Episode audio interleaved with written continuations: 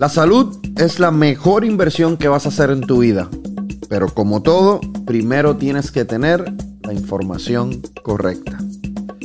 ¿Cómo estamos? Te habla el doctor Juan aquí en otro episodio de este podcast que espero que estés disfrutando, que espero que estés aprendiendo y que te esté ayudando con cosas prácticas para tu día a día. Hoy vamos a hablar de un tema que es súper importante porque aqueja a muchísimas, muchísimas personas y es el dolor de espalda. Y para eso he querido invitar a mi amigo, el doctor Cristian González, anestesiólogo, especialista en manejo del dolor y principalmente también especialista en dolor de espalda, en todo lo que tiene que ver con la columna. Es mi go-to doctor, es el doctor a quien yo le envío a mis pacientes que tienen este tipo de problema. ¿Cómo estás, Cristian? Buenos días, estoy muy bien. ¿Y tú, Juan? Bien, para que sepan, Cristian lo conozco hace tiempo. Eh, fuimos a eh, escuela superior juntos. Después ahí nos separamos. estudiamos medicina. Eh, Cristian después hizo su especialidad de anestesiología en Baylor, en Houston. Y luego hizo su especialidad de pain management en Harvard, en Massachusetts, en Boston. Y bueno, nos encontramos después en Miami como para eso el 2009. ¿Cuán común es el dolor de espalda, Cristian? 80% de la población va a sufrir en algún momento dado dolor de espalda que requiere la ayuda de un médico. ¿Por qué? ¿La espalda está mal diseñada o qué? La espalda está muy bien diseñada, pero está diseñada para como 40 años de vida. Entonces, eh, tiene sus límites en la, capacidad de aguantar ciertos daños por accidentes o golpes fuertes que pueden sufrir los pacientes más jóvenes de 40 años. ¿Cuáles son, cuando, cuando la gente habla de, de, dolores de espalda, vamos a empezar como médico, cuando alguien te dice tengo dolor de espalda, vamos a, lo que quiero tratar de hacer es ir como si esto fuese una consulta paso por paso para hacer el diagnóstico correcto y luego para entender cuáles son las terapias eh, existentes y en qué orden. Cuando alguien te dice, tengo dolor de espalda, ¿cuál es la primera pregunta que le haces? ¿Qué es lo que tenemos que saber? La primera pregunta siempre es, ¿dónde en la espalda? Muchas personas piensan que la espalda son áreas que no son la espalda. Por ejemplo, la sacroiliaca o a lo mejor un, un músculo para vertebrar o un músculo eh, del quadratus lumborum, que son músculos asociados cerca de la columna, pero no necesariamente la definición de dolor de espalda. Sobre la localización, siempre lo más importante. O sea que puede ser en el cuello, puede ser en la parte media de la espalda, puede ser en la espalda baja. De todos esos, ¿cuál es usualmente el dolor más común? ¿La espalda baja? Correcto, la espalda baja. En particular en un nivel que se llama el L lumbar 4-5. ¿Y por qué el dolor más común es en la espalda baja en comparación, por ejemplo, al cuello o la mitad de la espalda? Eh, tiene que ver con la manera que está diseñada la, espalda. Está diseñada de una manera como, a mí me gusta describirla como un puente donde tiene diferentes eh, estructuras que apoyan eh, la función de la columna como tal. Y en esos niveles lumbares son más flexibles y hay más peso que se está poniendo. Si lo piensas de una manera de gravedad, pues la cabeza, el cuello, espalda media y luego la espalda baja. Entonces, pues es el punto más bajo, o el punto de más presión que le ponemos al cuerpo cuando caminamos, cuando brincamos, cuando corremos. Ok. Entonces, una persona que viene con dolor de espalda, eh, Cristian, ¿cómo, ¿cómo la vamos a manejar? ¿Qué le tienes que preguntar para hacer un diagnóstico? ¿Cómo yo sé si, por ejemplo, tengo un disco herniado en mi columna? Esa es una muy buena pregunta y es una de las razones más comunes que el paciente va a un médico como, como yo, porque tiene un dolor de un disco herniado. Y la segunda pregunta más importante luego del dónde es que te duele, en qué área de la espalda, es descríbeme el dolor. ¿El dolor es un dolor agudo? ¿Es un dolor de molestia? ¿O el dolor es un dolor de una quemazón? ¿Una electricidad? ¿Un hormigueo? Ahí vamos definiendo qué tipo de dolor es y ahí asociamos con la condición del paciente más certezamente. Ok, entonces explícame los diferentes tipos de dolor, o sea, si el dolor, te lo digo, si el dolor, por ejemplo, es un dolor en la espalda baja localizado, qué es versus, por ejemplo, si el dolor eh, empieza en la espalda, se va hacia abajo, hacia las piernas, es un dolor que puede ser, digamos, como una quemazón, como un ardor. Dime cuáles son los diferentes tipos de diagnóstico. Ok, pues ahí va la tercera pregunta que tiene que ver con si el dolor se mueve o se queda en su lugar. Eh, la radiación, como hablamos. O ese paciente que tiene ese dolor de espalda baja, a lo mejor en la, en la nalga derecha, digamos y radia a lo mejor un poco hacia el glúteo eh, o la nalga, la parte de abajo y a lo mejor posterior de la pierna, pero no pasa de la rodilla, pues eso es una sacroilitis. Pero si el dolor de repente comienza más o menos en el mismo lugar, podemos decir, pero ahora radia hasta la parte de abajo del pie derecho y lo describen como una quemazón, como un hormigueo, ese paciente tiene una ciática de la S1. Eh, y lo, sabemos porque existen unos eh, estudios anatómicos, ¿ok? Donde se ha descrito eh, clásicamente entre la parte clínica y la anatomía diferentes dermatomas. Los dermatomas son nervios que van hacia las piernas y hacia los brazos. Y basado en esa región podemos determinar el nivel exacto de esa hernia discal. O sea que si el dolor se va hacia la pierna, se irradia hacia la pierna abajo, eso es un disco herniado. Eso es un nervio, eso es un disco que se hernió y comprimió un nervio. ¿okay? Si el dolor es más localizado arriba, es lo que tú decías, una sacroilitis, que es como la articulación inflamada o artritis. ¿no? ¿Uno tiene artritis en la espalda? Sí, uno tiene artritis en la espalda. ¿Por qué? Bueno, todo comienza con el desgasto de los discos y el desgasto de los discos comienza con la calcificación eh, ya estamos en una parte más avanzada ¿no? de medicina para muchos de los oyentes no, a lo mejor no comprenden, pero hay una calcificación que ocurre en las placas superior e inferior de los cuerpos vertebrales y es comienza a secarse, vamos a decir, el disco. Y el disco es lo que llamamos es como un shock absorber. Exactamente, un shock absorber. Traté, de buscarlo en español, no puedo descifrarlo todavía. Y entonces, ese shock absorber. Amortiguador. eh, gracias. Creo, no estoy seguro, pero creo que puede ser amortiguador, un shock absorber. Sí, por ese. Y entonces, pues, esa amortiguación se, se pierde. Y al perderse, el cuerpo inteligentemente comienza a crear artritis a propósito para crear más hueso para apoyar ese peso que estamos poniendo encima de la columna. Y por eso se desarrolla la artritis. Cuando una persona va con este dolor de espalda baja, que a lo mejor puede ser localizado o a lo mejor puede ser un disco herniado y el dolor irradia hacia las piernas, ¿no?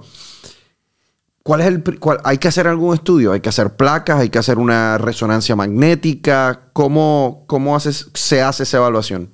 Perfecto, sí, correcto. Una vez ya se determina que este diagnóstico es lo más seguro una hernia discal, se tiene que obtener una resonancia magnética. La resonancia magnética es la más importante porque es la que nos enseña el daño de la compresión que tiene el nervio. El nervio sale de un orificio que tenemos en la columna y esos orificios se pueden eh, comprimir, ya sea por artritis, ya sea por la hernia discal, diferentes razones que causan que ese, ese nervio se pinche, vamos a decirlo así, y se irrita.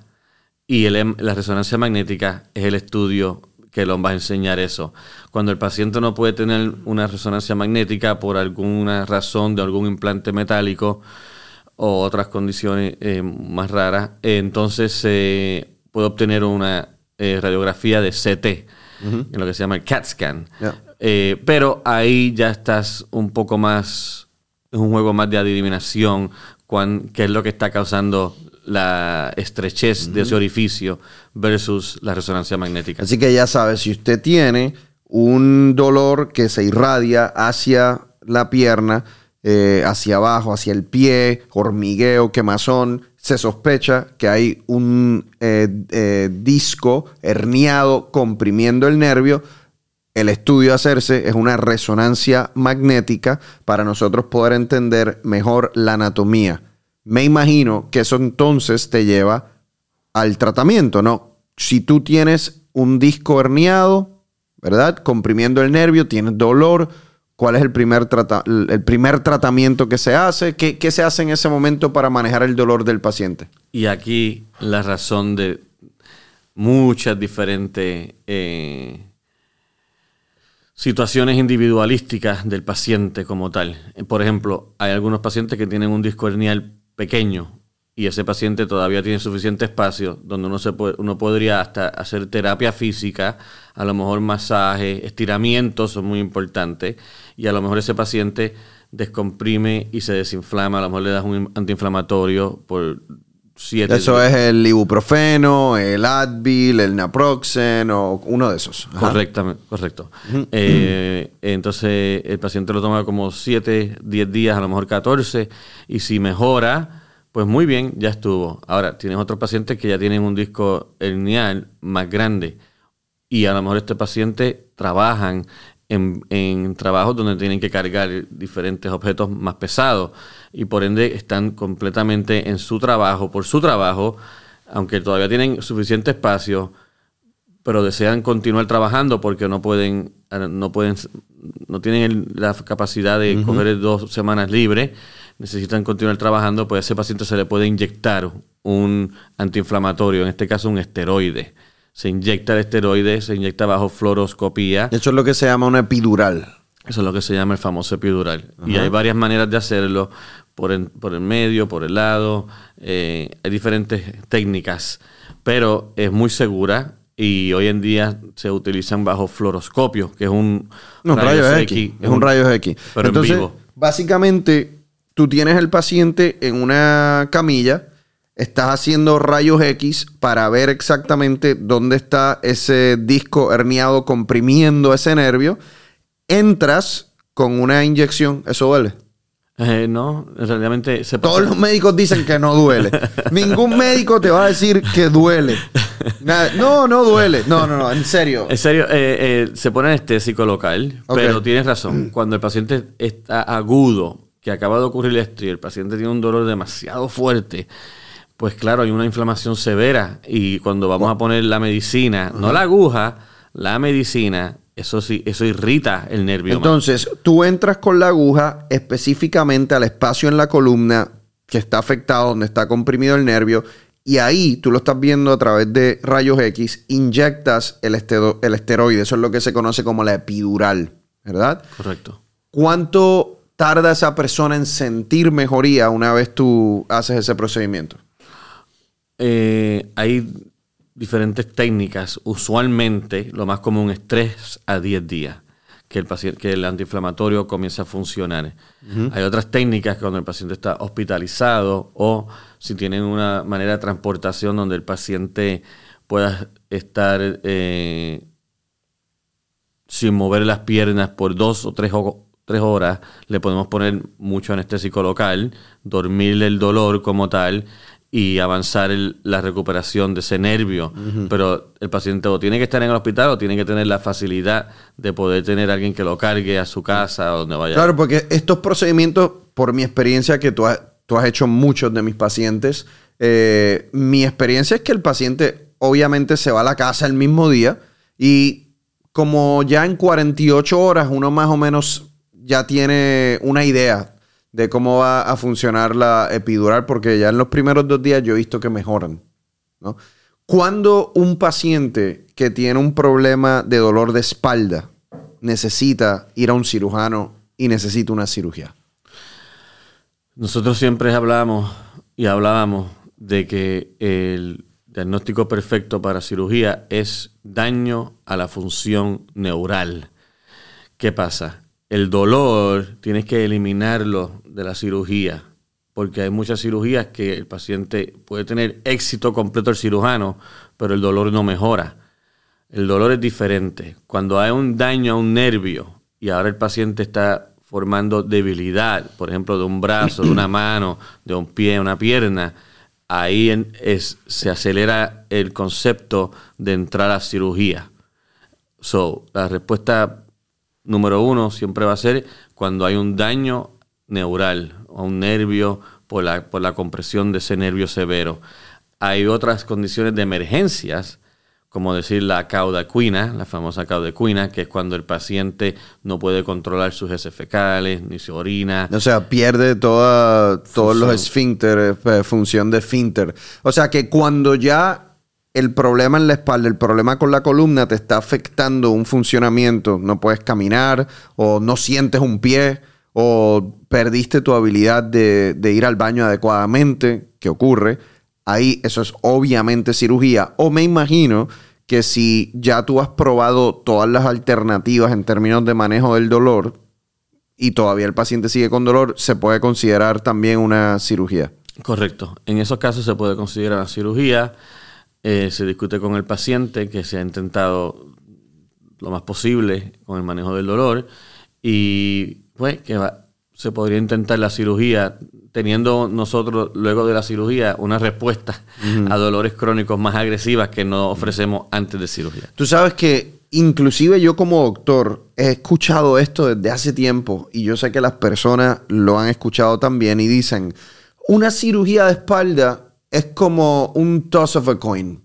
Eso es como si tiráramos una, una peseta hacia arriba, 50% sale bien, 50% sale mal. Yo he escuchado eso, yo soy médico, yo sé que a lo mejor eso no, no es verdad, pero yo lo he escuchado por mucho tiempo, entonces eso hace que las personas tengan un poquito de más cuidado o resistencia a la hora de hacerse una cirugía de espalda. ¿Es verdad eso de que 50% sale bien y 50% sale mal, entonces uno no, no sabe si debe hacerse la cirugía? Pues creo que está bastante eh, eh, correcto en este tema. el, para los oyentes tuyos internacionales, a lo mejor no se asimilan tanto. El, oyente tuyo en Estados Unidos comprende que el 95% de la cirugía de columna se hacen en este país. Así que eh, eh, se gana mucho dinero cuando el cirujano opera.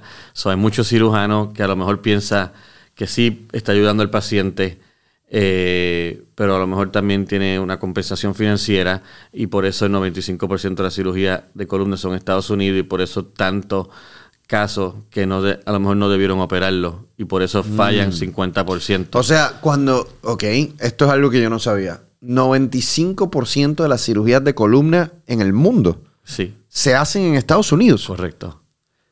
Ok, entonces, no quiero poner palabras en tu boca, pero tú estás eh, em, haciendo una inferencia de que eso implica que hay cirugías de espalda en Estados Unidos que se están haciendo sin necesidad. Um, eh, a lo mejor la palabra sin necesidad es un poco fuerte. Yo, yo lo describiría como agresivo. Es una cirugía agresiva en Estados Unidos. Por eh, y mi profesionalismo y mi experiencia me ha llevado a la conclusión de que tiene que ver con la parte financiera de eh, esta cirugía. Son cirugías muy costosas. wow. O sea, pero entonces, en realidad ocurre en otros ámbitos de la medicina también, pero, eh, o sea, yo soy médico y yo no soy cirujano, pero un médico agarra una anestesia general, agarra un cuchillo, te abre para resolver algo en tu, en tu sistema, en tu anatomía. O sea, es, fuerte el pensar que va a haber un cirujano allá afuera que te va a hacer todo eso y que en realidad la persona no lo necesitaba. Eso es, un, eso es fuerte. Y han habido casos, hay libros de eso en Estados Unidos, de cirujanos cardiovasculares, eh, que, han operado obviamente sin necesidad, pero mm, ese, eso, es un, eso es un pensamiento eh, fuerte. Entonces, ¿qué tú le recomiendas a las personas para asegurarse de que no estén haciendo una cirugía que no necesitan?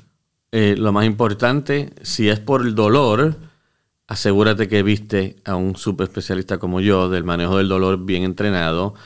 Y, y si no, busca una segunda, una segunda opinión de otro médico del manejo del dolor que a lo mejor que no te sientes cómodo con el que, con el que te vio. Si es por un daño a un nervio o tienes una función que está comprometida, por ejemplo, mencionaste que se te no puedes mover bien el pie, por lo que llamamos el foot drop, que se cae el pie y se tropieza el paciente. Eh, ese paciente debería considerar cirugía mucho más rápido que el paciente que tiene dolor severo. Porque el dolor severo lo podemos controlar lo más seguro, los especialistas del dolor. El que tiene ese pie que se está cayendo ya y se está tropezando, ya necesita cirugía. Ya ese tiene que descomprimir. Eh, Cristian, una de las cosas que ocurre en el ámbito de dolor de espalda y otros dolores, pero estamos hablando de dolor de espalda, es que muchos pacientes que están tratando de controlar el dolor y lo están haciendo con buenas intenciones al principio y el doctor, un, doctor un doctor como tú que, hace manejo del dolor también lo hace con buenas intenciones al principio, se vuelven adictos a estos medicamentos opioides, a los narcóticos, que sabemos que hay una epidemia de eso en los Estados Unidos. Estamos hablando de la oxicodona, hidrocodona, morfina, ese tipo de medicamentos. ¿Cuál es el balance ahí? Porque a lo mejor alguien necesita ese tipo de medicamento porque tiene dolor, pero no quieres que se vuelvan adictos. El balance eh, consiste en el dolor agudo y el dolor crónico. En el dolor agudo, por ejemplo, luego de cirugía, durante el proceso de cirugía, después de que te caíste y te rompiste una pierna, ahí los opioides sí están indicados y funcionan y la población que se transfiere de eso a adicción es muy baja.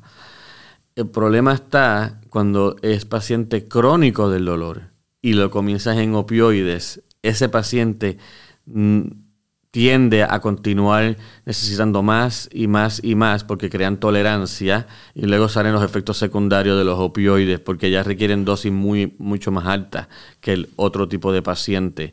So, el paciente más indicado para opioides es el que tiene el dolor agudo, son uno 3 mm, a 14 días de uso. Eso te iba a preguntar, no más de 14 días de uso en una situación aguda. Es correcto, eso sería lo mejor. Si es una situación crónica, que los pacientes la tomen a lo mejor 5 días al mes, que son días severos, que no se pueden mover, algo así funciona muy bien crónico. Pero eso de todos los días, tres veces, cuatro veces, cinco veces. Ahí es que, ocurre, la, que ocurre la adicción. Hay que ocurre Hay, ustedes como eh, médicos de manejo del dolor, ¿tienes pacientes que van buscando que tú le des ese tipo de medicamentos? Sí, correcto. ¿Cómo tú sabes cuando alguien te está pidiendo ese medicamento porque simplemente está adicto? Lo descubres con el tiempo. Al principio, eh, el médico de dolor entrenado correctamente tiene que confiar en su paciente.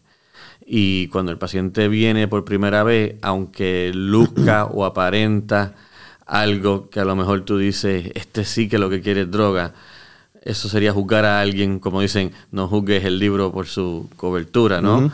Pues nos enseñan a no hacer eso.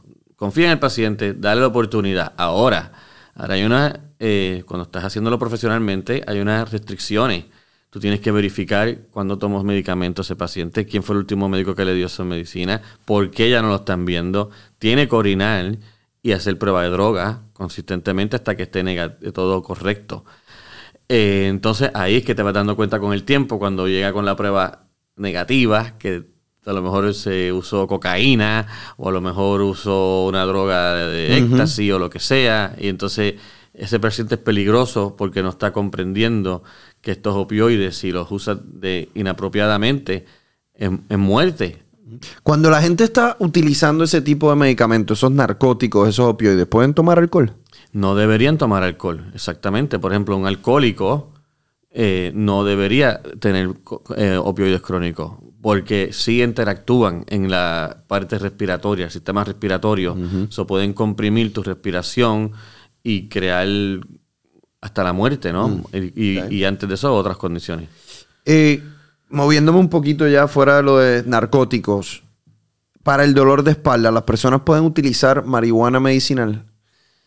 La pueden utilizar eh, con el correcto médico, eh, creo que sí, que hay, hay mucho énfasis ahora en los diferentes receptores de CBD y lo, lo, que hacen es que maximizan el receptor de CBD para el dolor y minimizan el THC, que es lo que te hace esa sensación de que el high. El high. O sea, que alguien que tiene dolor de espalda es mejor utilizar la medicina, eh, la marihuana medicinal que los narcóticos. Sí, Yo definitivamente pienso que si la, la marihuana medicinal te ayuda eh, para el dolor, eso es mucho mejor que tomar narcótico. Sí, correcto. Porque no tiene una, no tiene una adicción o la adicción es menos o... Eh, todavía la adicción de la marihuana no se ha definido bien. No se piensa que nunca es lo mismo que el narcótico. El narcótico es mucho más adictivo, pero la marihuana eh, con consumo exagerado te crea confusión, te crea náuseas, vómitos, pero no te daña el sistema respirativo.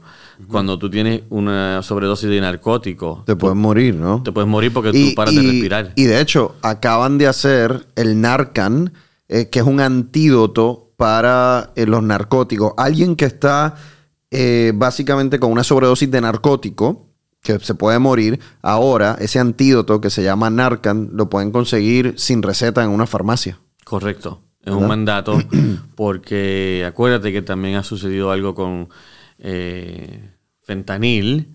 Es una droga muy, muy potente y, es, y han habido casos donde eh, estos usuarios, estos drogadictos que usan este tipo de droga, dejan ese polvo, a lo mejor en una alfombra de un hotel o de una casa, y luego viene un niño pequeño o un, anciano se cae, respira esto y, ha habido muerte. Y se, muere, no, definitivo. ¿Qué, ¿Qué ejercicios pueden y no pueden hacer las personas que tienen dolor de espalda?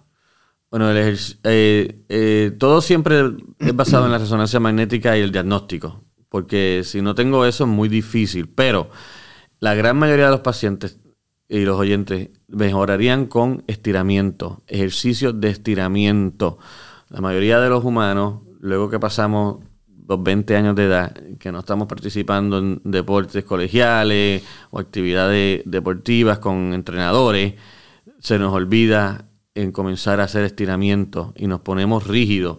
La rigidez es parte del problema que crea el dolor de espalda.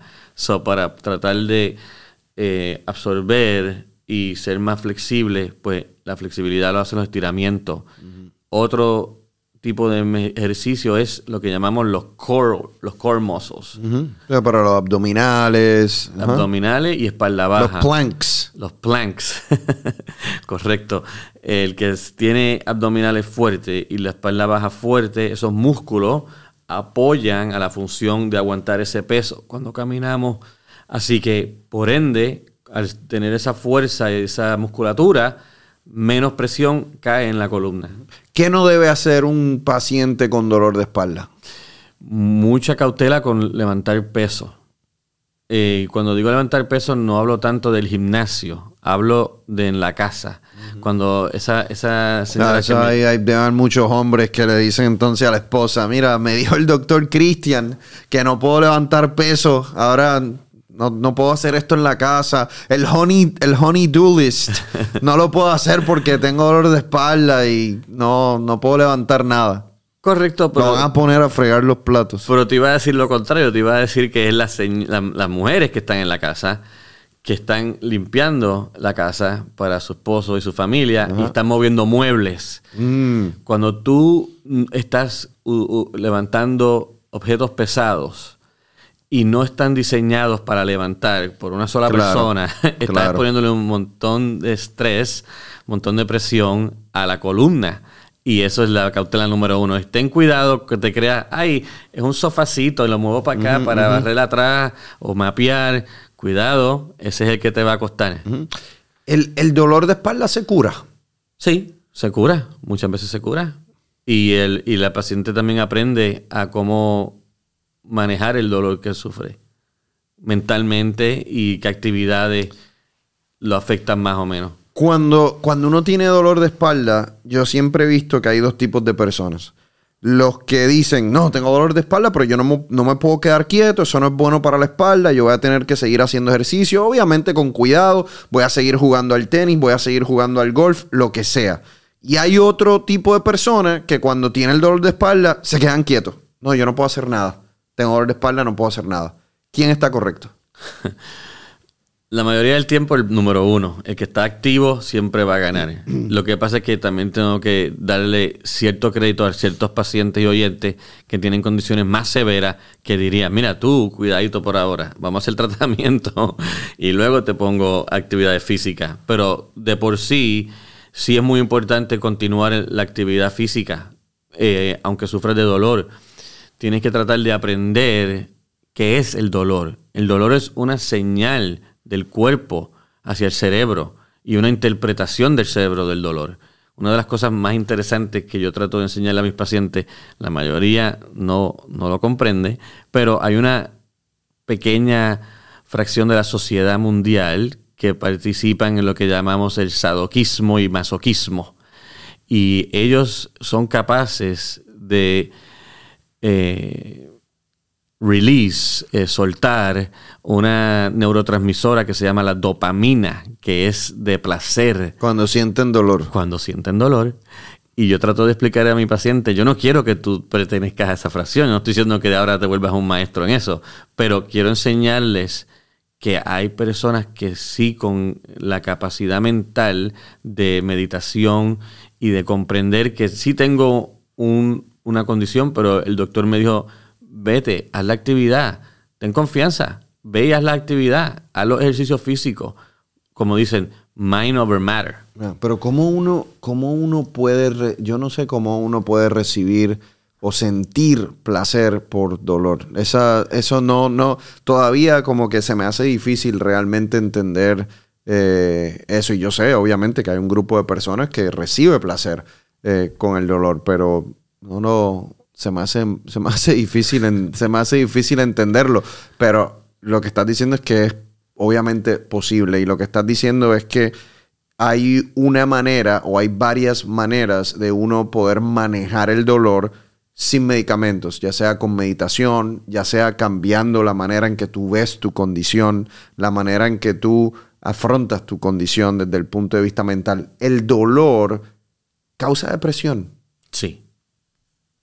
El dolor en el 2011 se redefine y se determina que hay que añadirle a la experiencia emocional del dolor. Luego se descubren ciertas eh, tecnologías nuevas de neurotransmisión donde ahora se comprende y está probado que el dolor causa sufrimiento y el sufrimiento causa la depresión el dolor, personas con dolor crónico pueden llegar a suicidarse. Muchos se suicidan.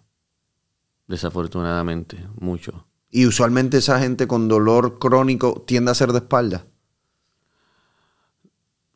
Los dolores más severos no son los de espalda. Los dolores más severos. Cáncer, me imagino. Cáncer, eh, particularmente el pancreático.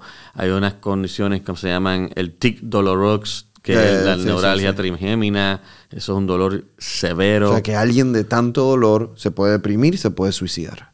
Correcto. Y ahí está la importancia de buscar un profesional que te ayude a manejar ese, ese dolor. Correcto. Wow.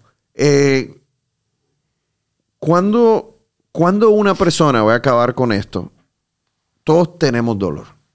Es parte de ser un ser humano es parte de nuestra existencia. Uno se levanta, uno tiene un dolor de cabeza, uno se da un golpe, uno se lastima la espalda. A mí me ha pasado. Yo he tenido accidentes de auto, he tenido dolores de espalda, como tú sabes. Pero uno a veces dice, estiro, me mantengo activo, me tomo mis antiinflamatorios, sigo viviendo. ¿Cuál es el momento adecuado cuando uno tiene dolor de espalda, porque estamos en ese tema, en términos de ir a un profesional como tú, que es un especialista en el manejo del dolor?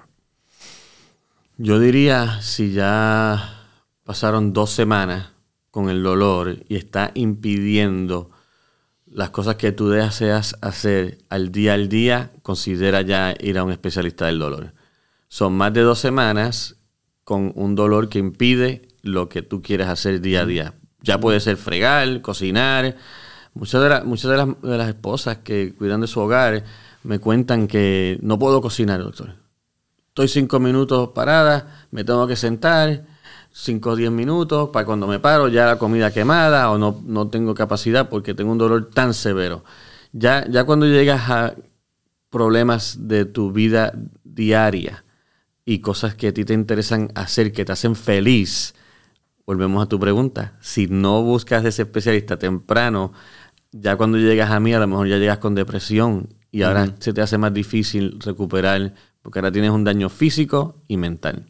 Bueno, entonces, escuchen bien, dolor de espalda, más o menos para resumir, puede haber un dolor de espalda localizado en la espalda baja, usualmente eso van a ser las articulaciones superficiales, un dolor muscular, eso con estiramiento, quizás eh, el uso de antiinflamatorios, eh, si es muscular, me imagino que Cristian, el aplicar calor, ¿verdad? Calor. Eh, si es músculo, si es una articulación al principio, frío. Frío. Exacto.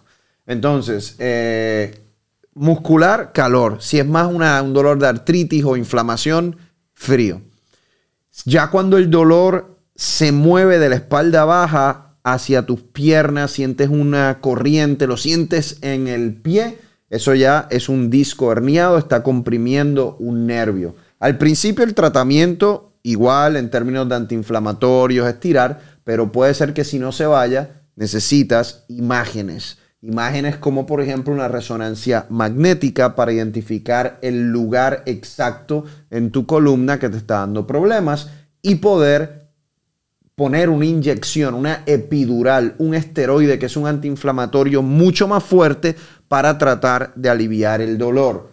Eso usualmente funciona. Van a haber pacientes que por su condición eso a lo mejor no les funciona y esos son los que ya empezamos a pensar quizás en un tratamiento potencialmente de cirugía, potencialmente quirúrgico. Lo que aprendí de Cristian hoy, ojo, con esas cirugías, piénsenlo bien, quizás buscar una opinión con eh, un especialista del dolor, si un cirujano le está sugiriendo que se opere, buscar otra, otra eh, consulta con otro cirujano para estar seguro de que realmente usted necesita esa operación. Manténgase activo, pero con cuidado. Si tiene dolor de espalda, no es bueno quedarse sin hacer nada, a no ser que sea un dolor excesivo, en donde es obvio que no puede hacerlo, eh, hacer el ejercicio o la actividad física.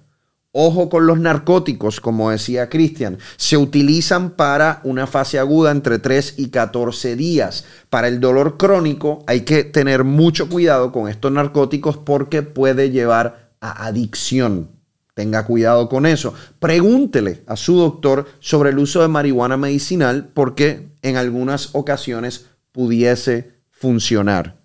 Busque ayuda porque el dolor crónico de espalda lo puede llevar a depresión. Eso le afecta significativamente la calidad de vida. Y aquí estamos para pasarla bien, no para sufrir. Y tenemos en la ciencia muchísimas alternativas y en la medicina para poder ayudarles.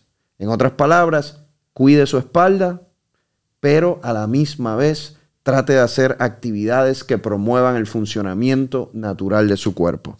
Cristian, algo más. Te quiero dar las gracias por estar aquí con nosotros, el doctor Cristian González, especialista del el dolor, especialista de la columna aquí en Miami. Si quieres decir algo más, por favor. Acuérdate que también cuando te rompen el corazón, te duele. Ajá. Es una experiencia también que el cuerpo capta como dolor. Así que ese paciente que está oyendo, ¿no? Para pasarla bien, Acuérdate, el dolor es una sensación, es un nervio. Aprende a aprender de él la información que te está dando. Muy bien, ya me acaba de dar también una idea para el próximo episodio. Vamos a hablar del síndrome del corazón roto. Pendiente, el próximo episodio, gracias a Cristian, es del síndrome del corazón roto. Si tú has sentido tu corazón roto, vamos a hablar te voy a explicar lo que es porque es un término científico, es una condición médica. Te va a sorprender realmente lo que es el síndrome del corazón roto. Por ahora, cuida tu espalda y espero que este episodio te haya ayudado con toda la información que te dimos.